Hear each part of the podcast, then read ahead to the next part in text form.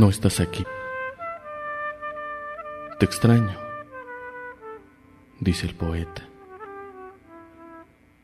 Un cuervo grazna en la noche. Pero yo no puedo escribir ya nunca más.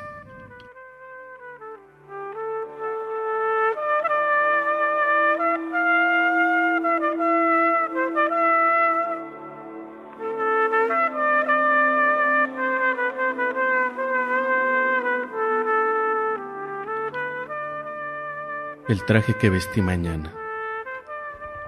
Juan Bañuelos.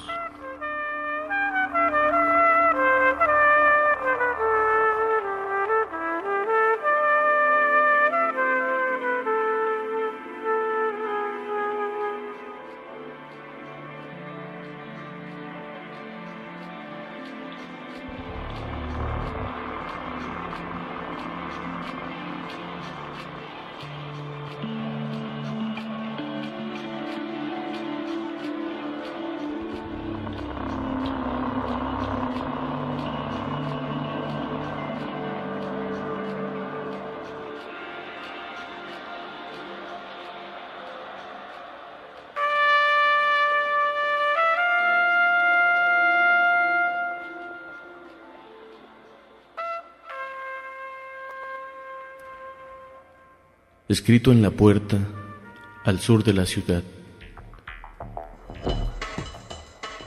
Y le vino el deseo de recordarlo con la vista. Empedocles. Subir. Bajar escaleras de horizonte. Tenderse en un gran ojo y ver la noche amontonada entre los astros de súbito el mar a nuestros pies inundándonos. De pronto el corazón retrasando su llegada. Páramo de hermosura. ¿Qué dijo el vuelo sin los pájaros? ¿Y qué el cielo peinado de relámpagos? Húmedo de animal grita en la niebla. Nadie. La voz no devuelve nada. En la oscuridad alguien obtuvo su respuesta. Obtuvo su respuesta de un espejo. En el hueco de las horas ahí me duermo. Deletreo mi ser y vuelve a abrir los párpados la calma. ¡Ah, qué libertad del sueño! Mientras añado magnitud al cielo repite el que dejó en la puerta. Asno impaciente sobre el camino de la palabra, toca de nuevo la flauta. Mientras una estrella rompe la noche, dale duro, araña a tu danza. Y repite, insiste, el que dejé en la entrada. Reposa tú, lagarto, con la cabeza tendida en la playa. Quítese los ojos la luz pero tú, tú dos de la mañana, desátame las manos, que está colgado mi cuerpo de mi alma.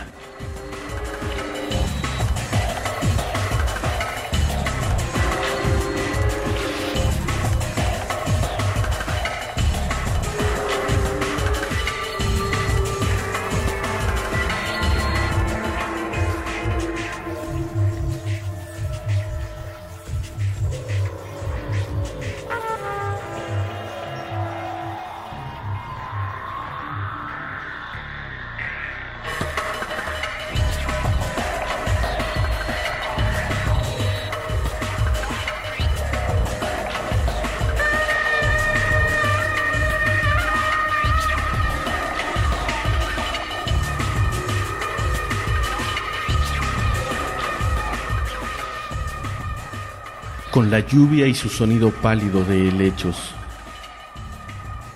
La ballena es solo el sueño de un náufrago. Mas yo no hablo del mar. Lo que sueña es la lluvia. Con espasmo de esponja la luz se apaga mientras llueve. El tiempo duerme mientras llueve. Mientras llueve la arena es un jinete sobre las huellas que dejamos. Caen de pronto las ventanas con los rostros olvidados en ellas hace tiempo. No hay sino el galope y la herradura de la tierra mojada y las hormigas. La boca triste de la tarde, dejada como un guante sobre el hielo. La cáscara sin nadie y lo que pasa, sino la espuma y las escamas de esta tarde, vestida ferozmente. Cuando entre tumbo y tumbo se astillan las palabras y el deseo atropella los huesos y la carne. Qué tenaz me destrozo mientras llueve, porque lluevo tan hondo y sin remedio, que no soy más que este edificio que se desploma a ratos, cuando cierro los ojos, y soy husmeado sin piedad por el hocico de todo lo que llueve. Y evidente es que llueve, y es la tarde, y es lluvia, y llueve, y llueve, y llueve, y llueve, y llueve.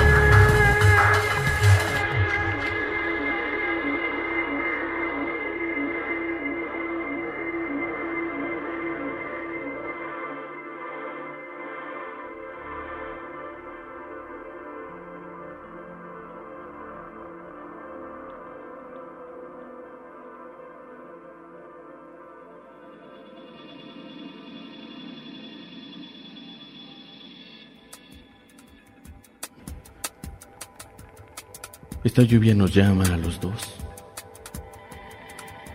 ¿Dónde estás?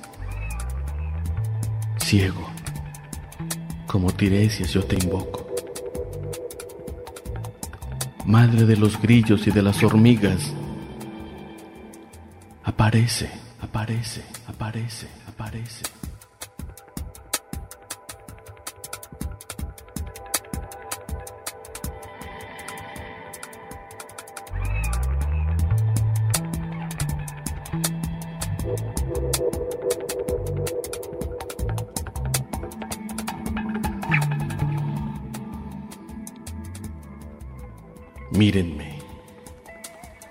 Estoy borracho.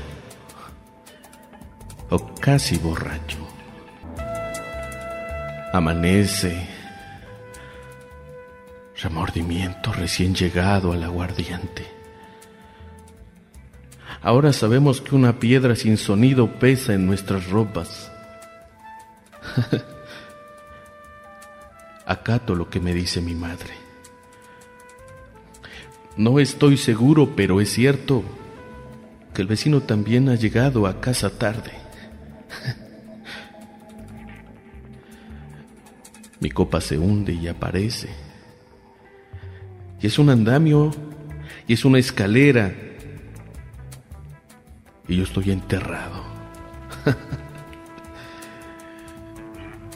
Mi mujer al entrar me pidió el gasto. Pero déjenme las muchachas. Estas se mueven al ritmo de un mambo. Bailamos guapo. Barba azul, barba azul. En ti me pierdo.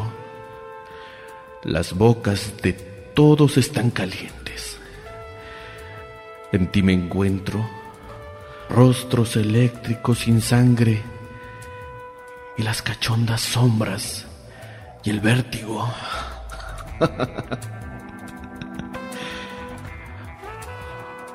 despierto, despierto, despierto.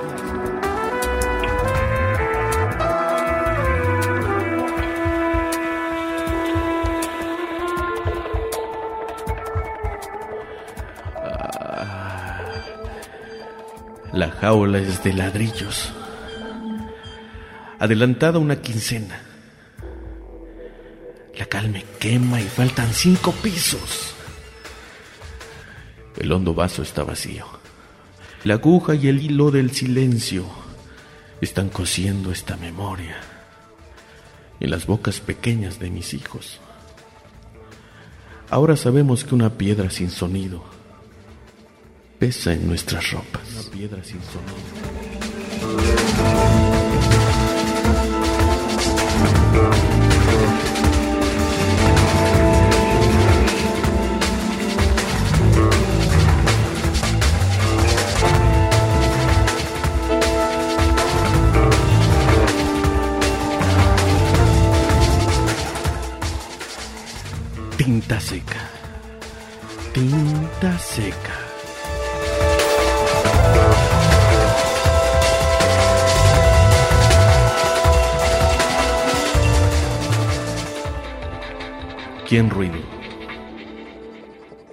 ¿Quién garganta?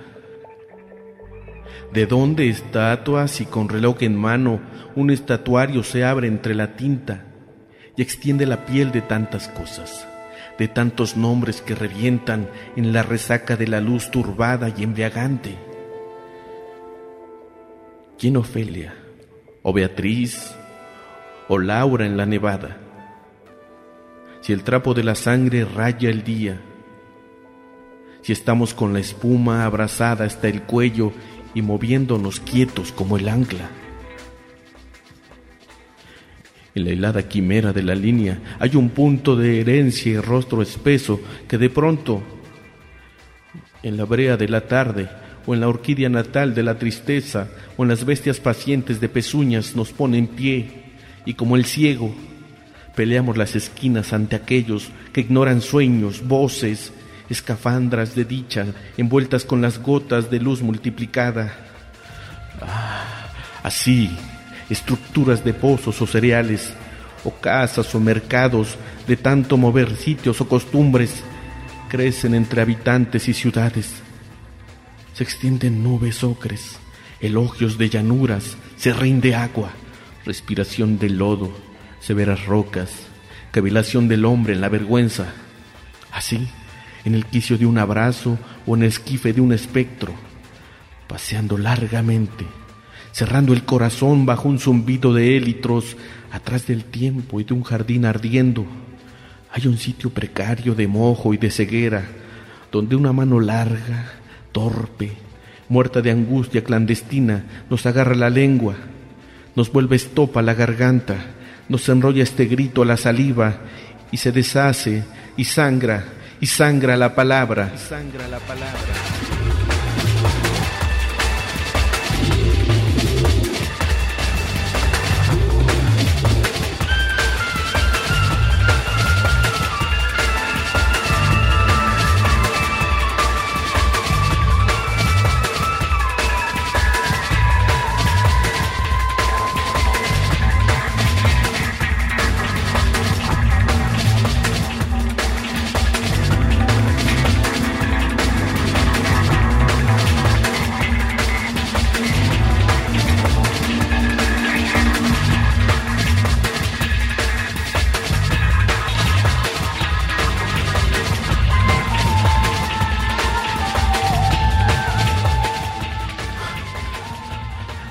Y se hace la luz.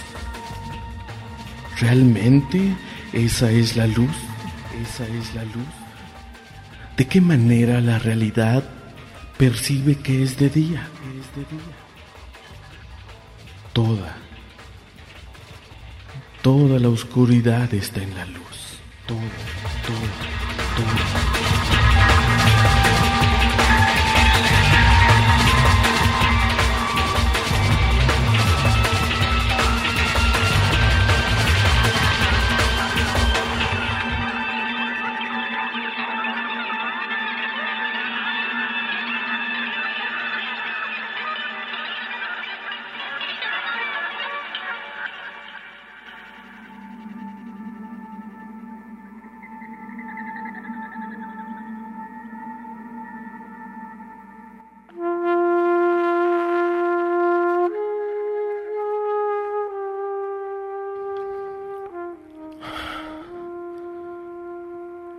Ulises me dice que está triste, que no se halla con Circe, que algo le falta. Yo sé que es Penélope. Yo no le digo nada. Solo cierro los ojos y pienso en ti, pienso en ti.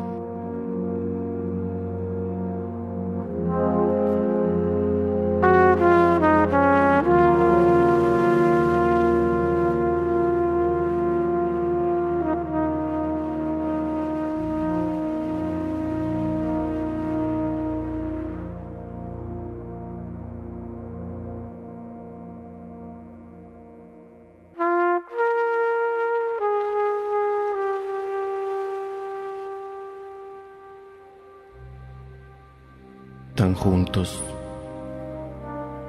tan desnudos, que pronto pasa todo. En un instante hemos huido uno del otro. Hay veces que no puedo con tanta tristeza. Acompáñame. Inmóviles en mí están todos tus recuerdos. Nacieron manchados, nuestro corto amor y nuestros breves hallazgos. Fueron efímeros los besos, las citas, los goznes atónitos de puertas que se abrían. Derrota y sueño son acaso iguales, o simplemente las agujas de un mismo reloj.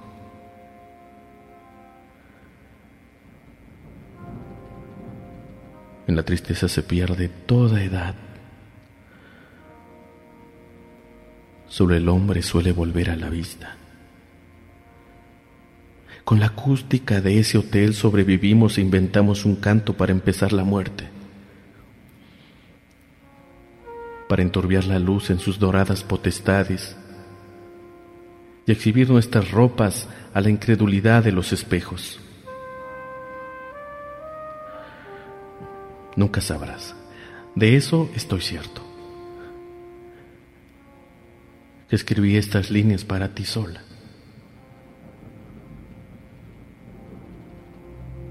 En ti pensé al hacerlas.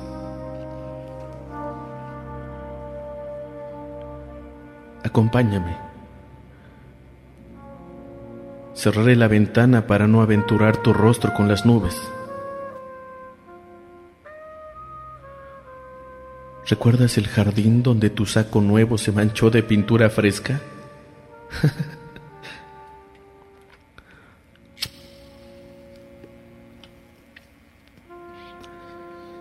¿No pensaste que algo peor podría ocurrirnos? Fugitivos los días, advierto la coartada de mis pasos. Los meseros del Hogwarts se volvieron canosos. Han cambiado de dirección las calles. La ciudad no mira atrás. Tu juventud tampoco. Qué transparente alevosía. Alguien nos puso en catálogo donde el rocío herrumbra nuestros nombres.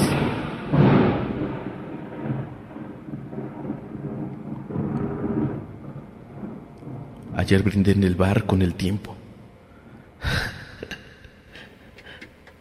Tan valiente iba y venía entre las mesas. Ágil, ojo letal, algo vivo se lleva a rastras. No, tiempo. No te engañes. Somos los elegidos de la naturaleza. Y no obstante, Qué desdicha,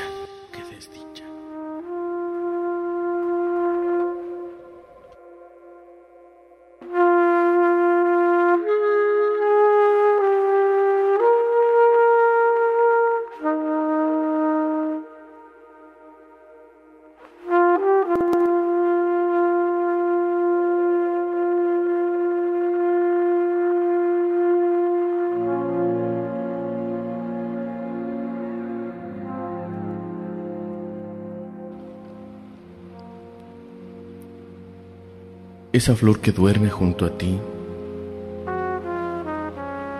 yo la sembré. Si su mirar es de noche tranquila es porque es mi mirada.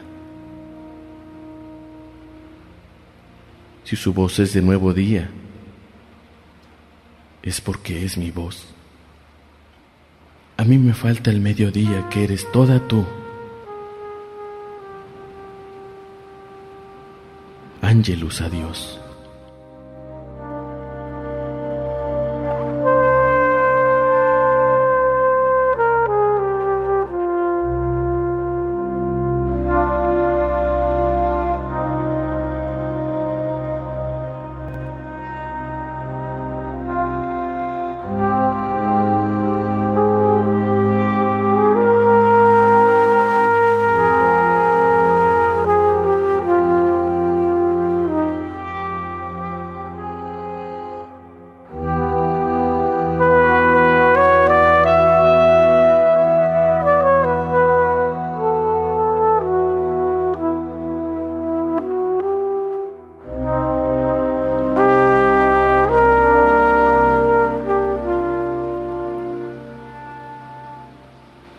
Se está matando sola.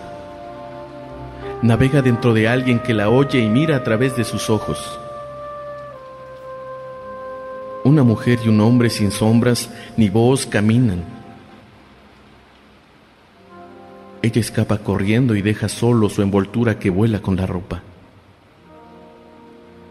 Es tan fina que no soporta el peso de la piel. Ella desde ayer dijo, voy a descarnar mi pierna para que la coma mi hombre. Él no trabaja. Todo el día se deleita solo tocando el huehuet y viene a casa con hambre. Una agonía como ahora es preferible. Cuando llegó su amante comentó, tu madre trajo carne de Tepescohuintle. Él la saboreó confiado. De pronto al ponerse de pie, vio chorrear sangre debajo de la enagua de su mujer, que se desvaneció como una sonámbula. ¿Por qué cocinaste tu carne y me la diste? Vas a morir. Me llevarán contigo y me castigarán y la cubrió de juncia, como ranas que en la noche se llaman en el pantano y no se oyen. Así sus bocas no perturbaron los abismos, así sus sílabas solo fueron espuma sin articulación.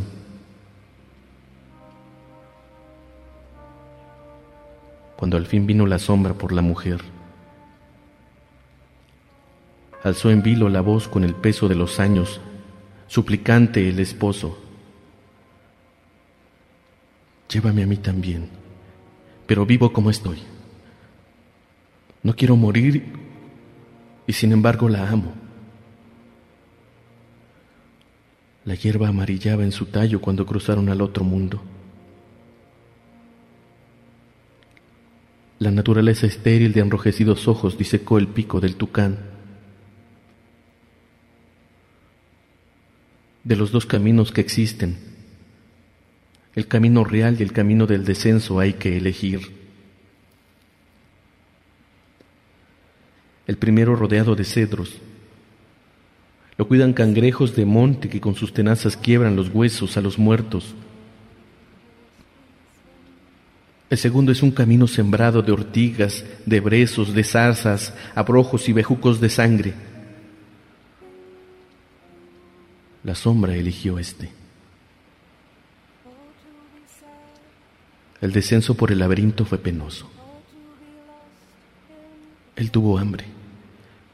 Quiso cazar tuzas y lagartijas del otro mundo, y como allí todos los animales conversan, lo acusaron y le arrancaron las cejas.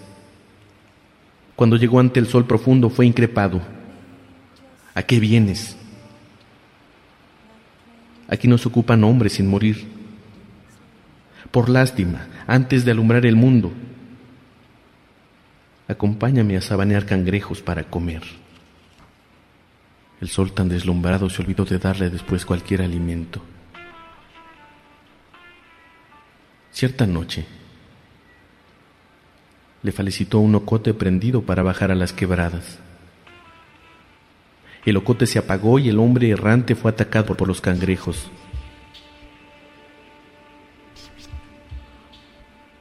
Dentro de sus costillas se abrió una somnolienta caverna. Tuvo miedo de ver a su familia. Con frío y hambre no podía hablar ni saludar a nadie. Solo con señas conversaba. Terror, sorpresa, asombro oía en el cráneo del infinito. ¿Por qué llegaste con miedo? ¿Por qué volviste con los pies quebrados? ¿Por qué te hicieron mudo? ¿No tocas más el huehuet? ¿Cómo mataste a tu mujer? interrogó la madre. Rodeada por el silencio, la nana le dijo que subiera a cortar unas frutas de jobo. Cuando el hijo estuvo arriba, la madre derribó el árbol con su hacha y al golpe seco, él recobró el habla. Él recobró el habla. Él recobró el habla.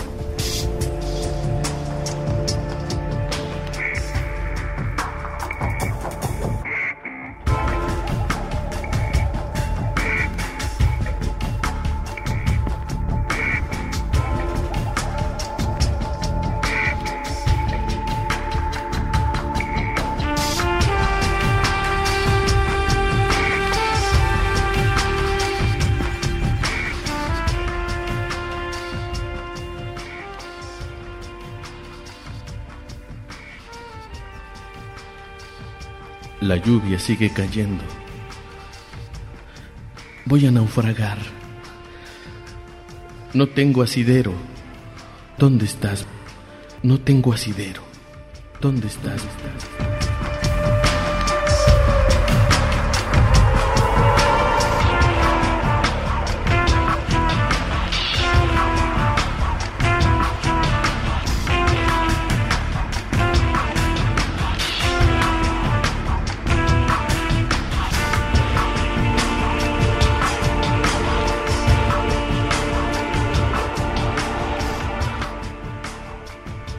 traje que vestí mañana.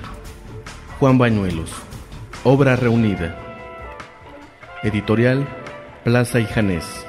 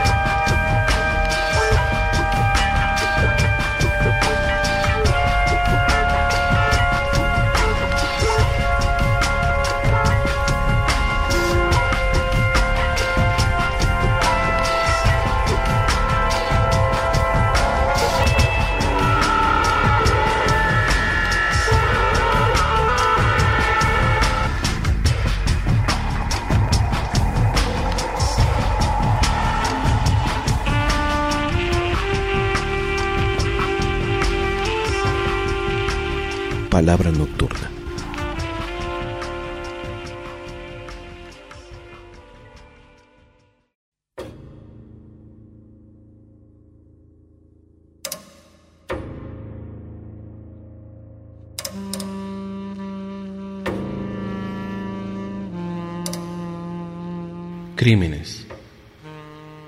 Roberto Bolaño.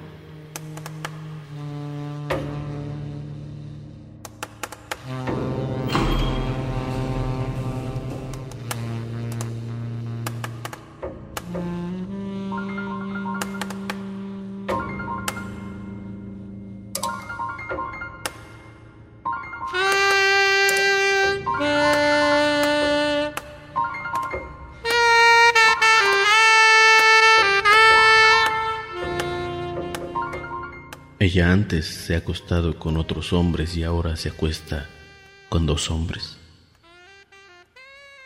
Esa es la realidad.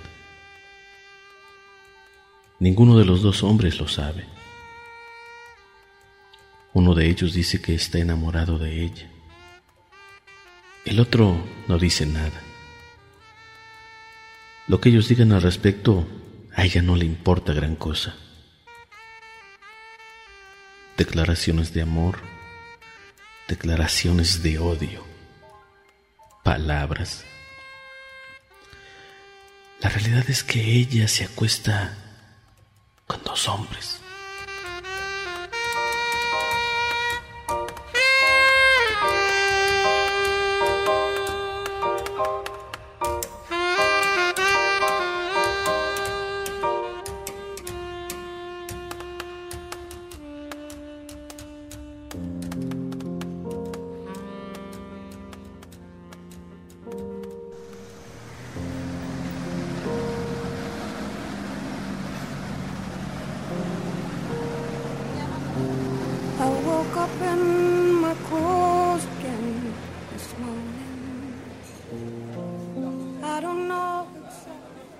Sentada en un bar cercano a la redacción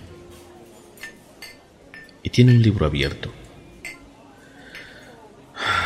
pero no puede leer. Lo intenta, pero no puede.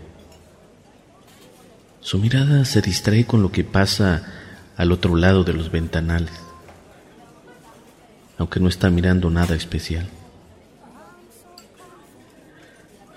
Cierra el libro y se levanta.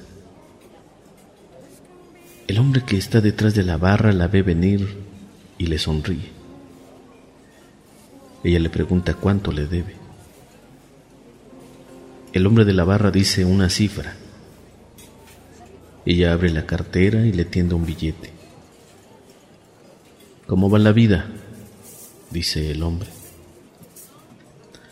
Ella lo mira a los ojos y dice, así, así. El hombre le pregunta si quiere algo más. Invita a la casa. Ella mueve la cabeza. Negativo. No quiero nada, gracias. Durante un rato se queda a la espera de algo.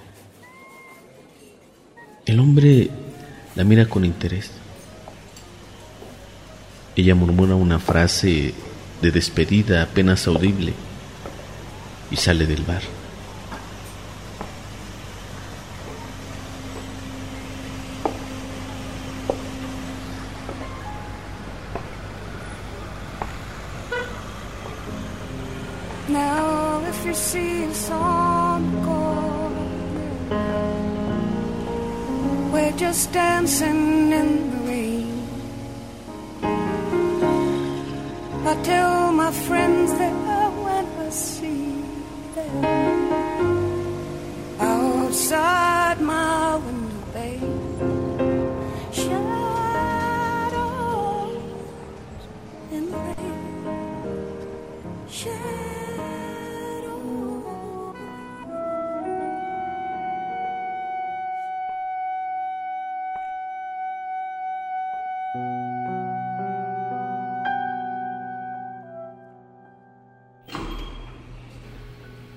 Apresurarse regresa a la redacción.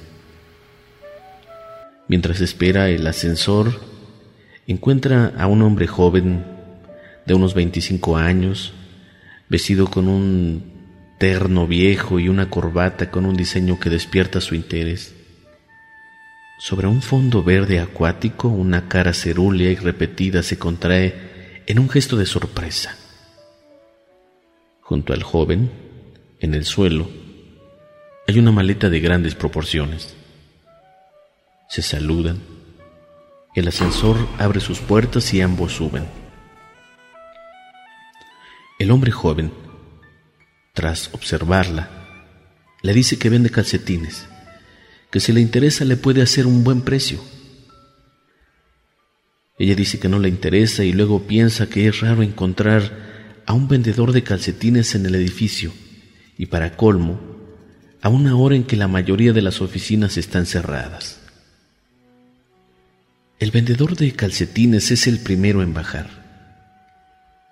Lo hace en el tercer piso, en donde hay un taller de arquitectura y una oficina de abogados.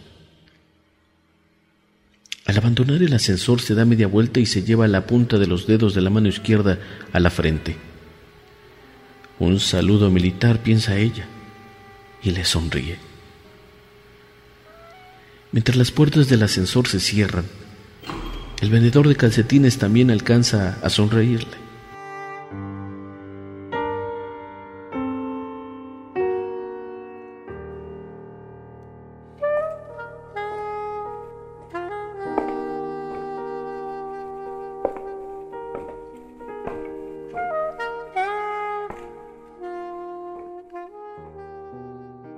En la redacción, fumando sentada en una silla junto a la ventana, solo hay una mujer. Ella primero va a su mesa, enciende su computadora y luego se acerca a la ventana. Entonces la mujer que fuma se da cuenta de su presencia y la mira. Ella se sienta en el borde de la ventana y contempla las calles con un vértigo inusual.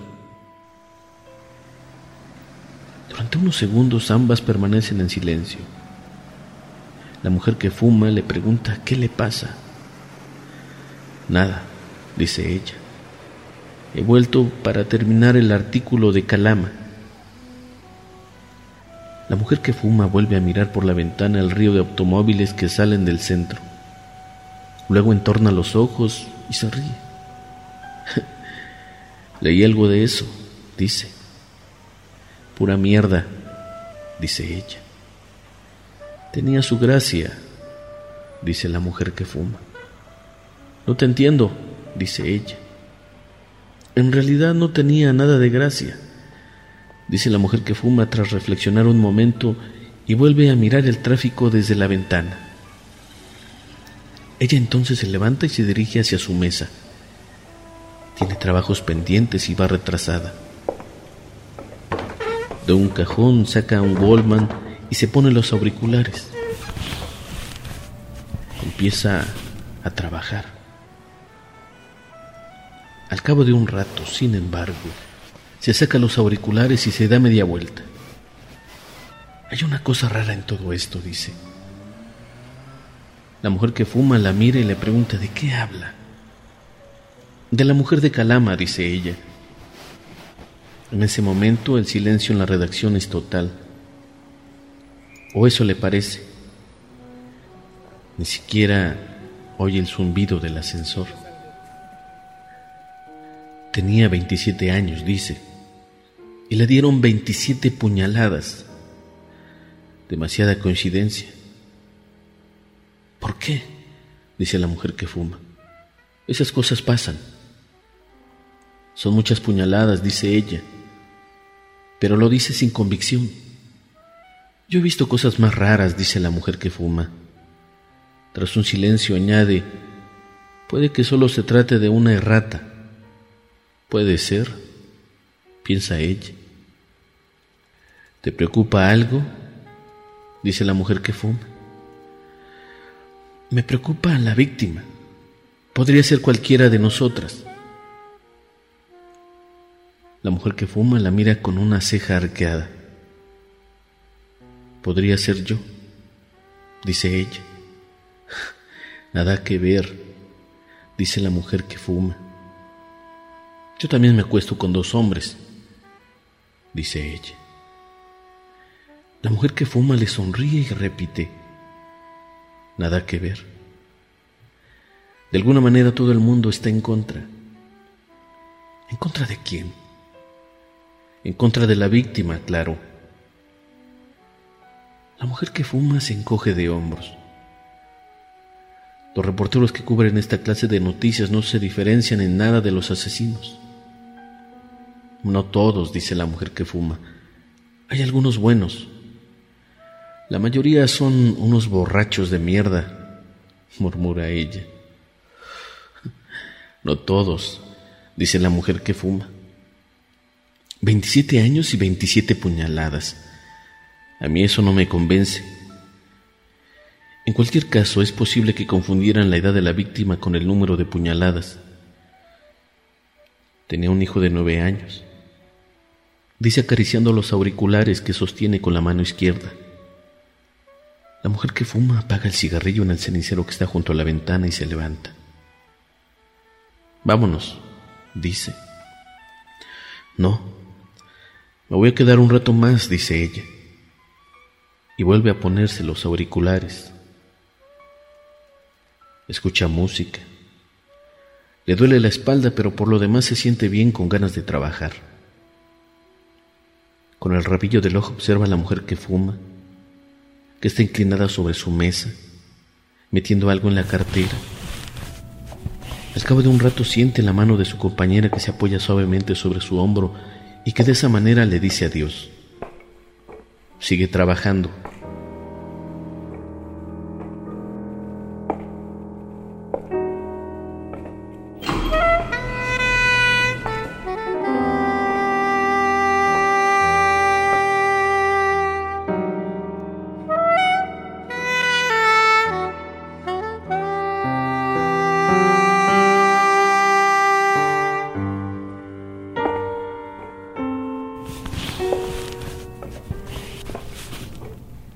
De media hora se levanta y se dirige al archivo de la redacción. Un archivo que ya casi nadie utiliza. Y entonces lo ve.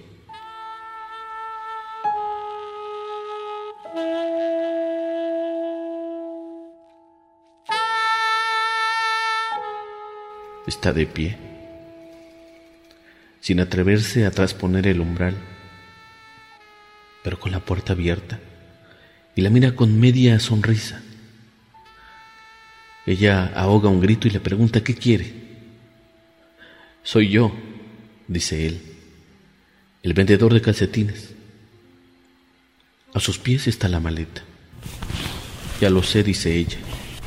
No quiero comprar nada. Solo quería curiosear un poco, dice él. Ella lo estudia durante unos segundos. Ya no está asustada sino rabiosa y la presencia del joven vendedor le parece una señal de algo importante, pero que apenas consigue atisbar. Solo sabe que es importante o relativamente importante y que ya no tiene miedo. ¿Nunca ha estado en una redacción? dice ella. La verdad es que no, dice él. Pase dice ella. Él duda o hace como que duda y luego coge la maleta y entra. ¿Usted es periodista? Ella asiente con la cabeza. ¿Y qué está escribiendo? Ella le dice que un artículo sobre un asesinato. El vendedor vuelve a dejar la maleta en el suelo y su mirada se desplaza de mesa en mesa. ¿Puedo decirle una cosa? Ella lo mira y no piensa en nada. En el ascensor dice, me pareció que usted estaba sufriendo por algo. Yo, dice ella, sí. Me pareció que sufría, aunque por supuesto no sé por qué motivo. Toda la gente sufre dice ella un tanto incongruentemente. Ninguno de los dos se ha sentado. Él está de pie con la puerta a sus espaldas. Ella está de pie y ha retrocedido hasta casi llegar a la ventana. Ahora los dos permanecen inmóviles, erguidos, expectantes. Sus palabras, sin embargo, están recubiertas por un falso tono de familiaridad.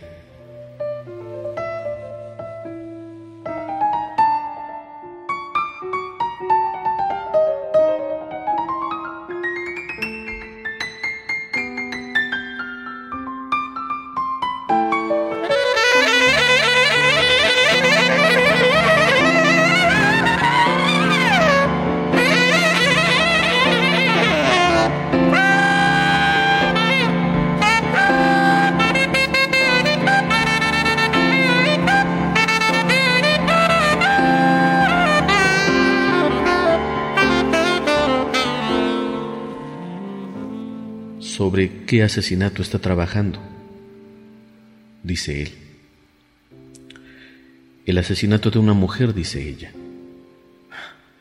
Él sonríe. Tiene una bonita sonrisa, piensa ella. Aunque cuando sonríe parece mayor y en realidad no debe tener más de 25 años. Siempre matan a las mujeres, dice él. Y hace un gesto con la mano derecha que resulta ininteligible. Como si de golpe saliera de un sueño, ella se da cuenta de que está sola en la redacción con un desconocido, a una hora además en que el edificio está casi vacío. Un ligero temblor la recorre de arriba abajo. Él percibe el temblor y como si quisiera aplacarlo busca un sitio y se sienta. Sentado, parece aún más alto de lo que es. Cuénteme, dice. A ella la petición le resulta insoportable. Espera que salga la revista. No. Cuéntemelo ahora. Tal vez yo le pueda sugerir algo, dice él. ¿Es usted un experto en asesinato de mujeres? dice ella. Él la mira sin contestar. Ella se da cuenta de que ha cometido un error y trata de enmendarlo, pero antes de que pueda decir nada, él se le adelanta y dice que no es un experto en asesinatos. ¿Y por qué se lo tengo que contar? dice ella porque tal vez necesite hablar con alguien, dice él. Puede que tenga razón, dice ella. Él vuelve a sonreír. Era una mujer que se separó de su marido. ¿La mató el marido? No. El marido no tiene nada que ver con el crimen. ¿Y por qué está tan segura? dice él. Porque al asesino lo detuvieron el mismo día Ah, comprendo. Tenía 27 años, se separó de su marido, luego tuvo un amigo, vivió con ese amigo, un tipo más joven, de 24 años. Luego se separó de ese amigo y empezó a salir con otro. El amigo A y el amigo B, dice él. Se podría decir así, dice ella y de súbito se siente tranquila, cansada y tranquila, como si una parte de una pelea imaginaria, cuyas reglas ella desconoce, ya hubiera concluido. Supongo, dice el vendedor de calcetines, que se trataba de una mujer hermosa. Sí, era una bella mujer y además era muy joven. Bueno, no tanto, dice él. ¿Le parece a usted que a los 27 una mujer ya no es tan joven? Es joven, pero ya no es muy joven. Seamos racionales. ¿Usted qué edad tiene? 29. Yo hubiera dicho que tenía 25, dice ella. ¿No? 29. Él no le pregunta la edad. Ella trabaja o la mantenían sus pololos. Era secretaria. A esa mujer nunca la mantuvo nadie. Y tenía un hijo de nueve años. ¿Y quién la mató? ¿El amigo A o el amigo B? ¿Usted quién diría? El amigo A, claro. Ella asiente con la cabeza. ¿Y la mató por celos? Sí. ¿Pero usted cree que fue solo por celos? No. Ah, ya ve. Usted y yo pensamos lo mismo, dice él. Ella prefiere entonces no contestar y se aleja de la ventana. Debería prender una luz, dice él. No, Déjelo así, dice ella mientras aparta una silla y se sienta. Al cabo de un rato él dice, que usted estaba triste por esta historia. Una historia que según tengo entendido ocurrió hace unos meses. Ella lo mira y no dice nada. Tal vez se sintió identificada con la víctima. ¿Está usted casada? Mm, no, dice ella. Pero pensé bastante en la víctima. ¿Está usted casada? No. Yo tampoco, dice él. Pero he vivido con alguna mujer. ¿Usted piensa que a los hombres no nos gusta que las mujeres hagan el amor? Ella desvía la mirada. Al otro lado de la ventana la noche envuelve los edificios. La sensación que siente es de claustrofobia. La mataron porque le gustaba hacerlo, dice ella sin mirarlo. Oye cómo él dice, ah, un A entre irónico y agónico. Se levantaba temprano cada mañana, a las seis y cuarto. Trabajaba en una empresa minera de Calama. Era secretaria.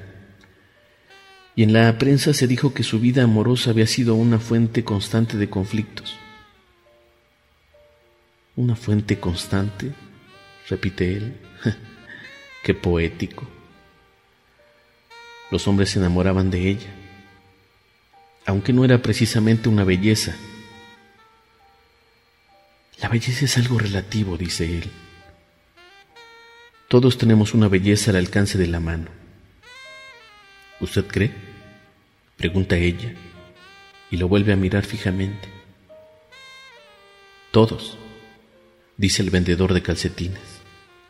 Los feos, los que no son tan feos, los medianos y la gente bella. La belleza en la que ponen el ojo los feos, por supuesto, dice ella. Es fea aunque no tan fea. Veo que me capta, dice él. Lo capto. Sí, dice ella irónicamente. Pero no estoy de acuerdo. La belleza es la misma para todos como la justicia. La justicia es la misma para todos. No me haga reír, dice él. En teoría al menos. Es que en teoría las cosas son distintas. Pero no discutamos. Cuénteme más de su secretaria asesinada. ¿Vio el cadáver? ¿El cadáver? Mm, no, no lo vi. Yo no cubrí la noticia. Solo he, escrito un artículo sobre el crimen o sea que no fue a la morgue de Calama, ni vio a la víctima, ni habló con el asesino.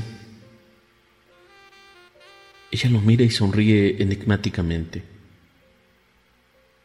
Con el asesino sí que hablé, dice.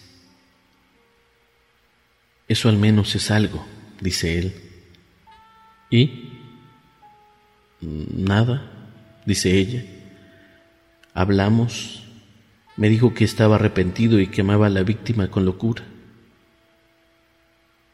Una declaración muy apropiada, dice él. Se conocieron en la terminal aérea de Calama. Él era guardia de seguridad y ella trabajó un tiempo allí de recepcionista.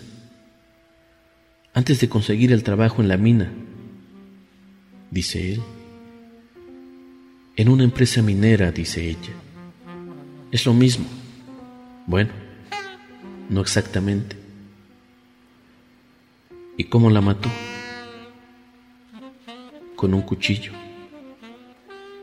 Le dio 27 puñaladas. ¿No le parece raro? Durante unos segundos él baja la vista y se mira en la punta de los zapatos. Luego vuelve a mirarla y dice, ¿qué es lo que me tiene que parecer raro? que ella tuviera 27 años y que recibiera 27 puñaladas. Ella siente entonces un intenso acceso de rabia y dice, a mí me pasa más o menos lo mismo que a ella. Supongo que algún día a mí también me van a matar. Por un momento le gustaría decir, tú me vas a matar, pobre infeliz pero en el último instante recapacita y no dice nada. Está temblando. Desde donde él está sentado, sin embargo, es imposible percibirlo. En resumen, ella muere a manos del anterior novio. Ella esa noche duerme con el amigo actual El otro está enterado de la situación. Si lo ha dicho ella y le han llegado avisos. Se muere de celos. La presiona, la amenaza. Pero ella no le hace caso. Está dispuesta a seguir su vida. Conoce a otro hombre, se acuestan juntos. Ahí está la clave del crimen. Ella no renuncia a nada y firma su sentencia de muerte. Sí, dice el vendedor de calcetines. Ahora lo veo claro. No, no, usted no ve claro nada. Usted no ve claro, claro, nada, nada, nada, nada, nada.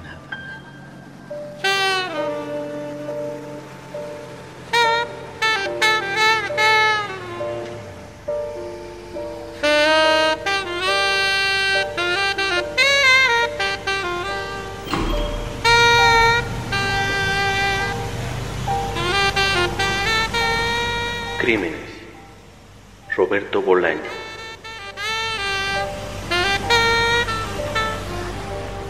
Palabra Nocturna es una producción de Néstor Vázquez para Radio Web. Néstor Vázquez 4 arroba yahoo.com. Operación Darío Montiel.